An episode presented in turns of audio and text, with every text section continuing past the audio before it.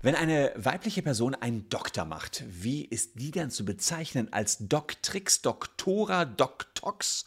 Oder wie lautet eigentlich die weibliche Form von Doktor? Das fragte sich eine Tierärztin und sie versuchte mit einer Klage einen neuen Promotionsgrad vor ihrer Hochschule durchzusetzen. Was das Gericht dazu sagte, was ein altes Lateinbuch aus dem Jahre 1948 da für eine Rolle spielt und was Asterix und Obelix damit zu sagen haben, das erfahrt ihr in diesem Video, was einen wirklich verrückten Rechtsstreit aus äh, Niedersachsen darstellt.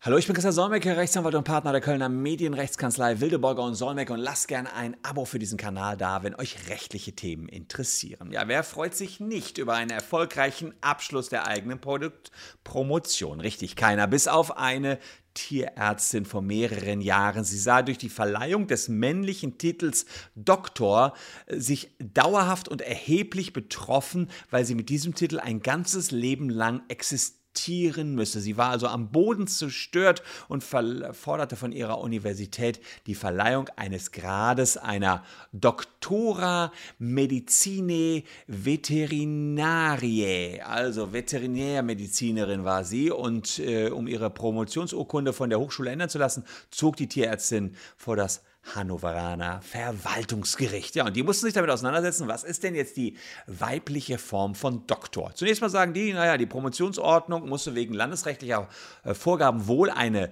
weibliche Form vorlassen und das wäre im Deutschen dann die Bezeichnung Doktorin. Aber für die spezifisch weibliche Bezeichnung Doktora anstelle des lateinischen Wortes Doktor gäbe es weder eine Rechtsgrundlage noch könne die so einfach gestalten schaffen werden. Das Gericht sagte, naja, Sprache steht ja jetzt nicht zur beliebigen äh, Disposition eines Staates. Das heißt, wir können nicht Sprache irgendwie verändern, wie, wie man lustig und launig gerade ist. Und sie sagen, Hinzu kommt noch, Latein ist auch noch eine tote Sprache und nicht mehr als Muttersprache eines Volkes gebraucht. Die Einwirkung auf diese Sprache würde sich ohnehin als künstlich darstellen, da sie nicht wie manch neue deutsche Wörter durch Umgangs- und Alltagssprache entstanden ist. Abgesehen davon fehlt uns als Deutschen die Legitimation, fremde Sprachen weiterzuentwickeln.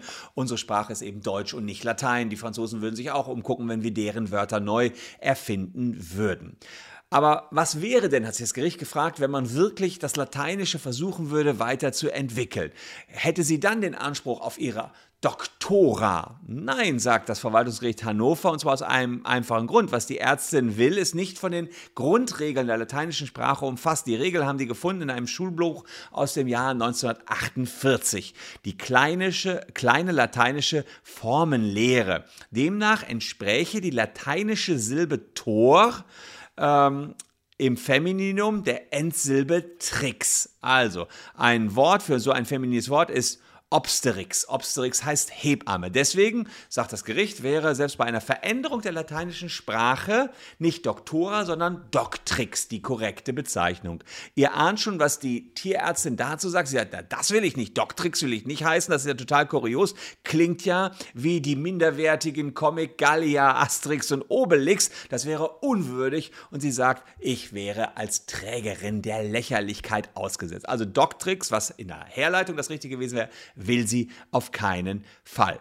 Naja, sagt das, äh, sagt das Gericht, das ist ihr gutes Recht, aber sie hätte sich ja sowieso näher mal mit der Sprache auseinandersetzen müssen. Äh, sie hätte vor der Klageerhebung lesen können, was sonst noch für Sprachideen da wären und hätte vom Zentrum für transdisziplinäre Geschlechterstudien und der Arbeitsgemeinschaft Feministisch Sprachhandeln der Humboldt-Universität Berlin einen Sprachleitfaden sich anschauen können. Da ging es darum, deutsche Begriffe im Singular so zu verändern, dass sie auf Männlein und Weiblein passen. Und da wurde gesagt, im Singular wird ein X angehängt und im Plural ein X S.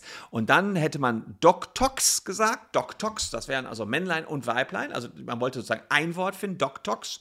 Und das hört sich doch schon an wie Doctrix. Also ist schon Doktox ähnlich wie Doctrix. Das wäre die Herleitung des, äh, von der einen Seite des feministischen lateinischen Wortes. Und die Jungs da in Berlin bei der transdisziplinären Geschlechterstudien, die wollen Doktox und sagen, damit haben wir eine Gleichstellung. Also dann hätten Männer und Frauen dann eben hießen Doktox. Und dann wäre wieder alles gleich ja.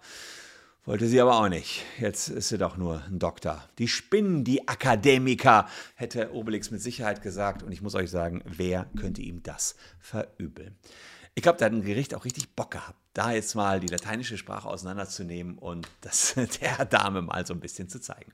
Ich wollte es euch auf jeden Fall zeigen lassen. Abo da, falls euch das Video gefallen hat. Wirklich verrückter Rechtsstreit in Hannover. Ich habe hier noch zwei Videos für euch vorbereitet. Die könnt ihr euch bis morgen noch reinziehen. Würde mich freuen, wenn ihr noch ein bisschen dabei bleibt. Tschüss und bis dahin.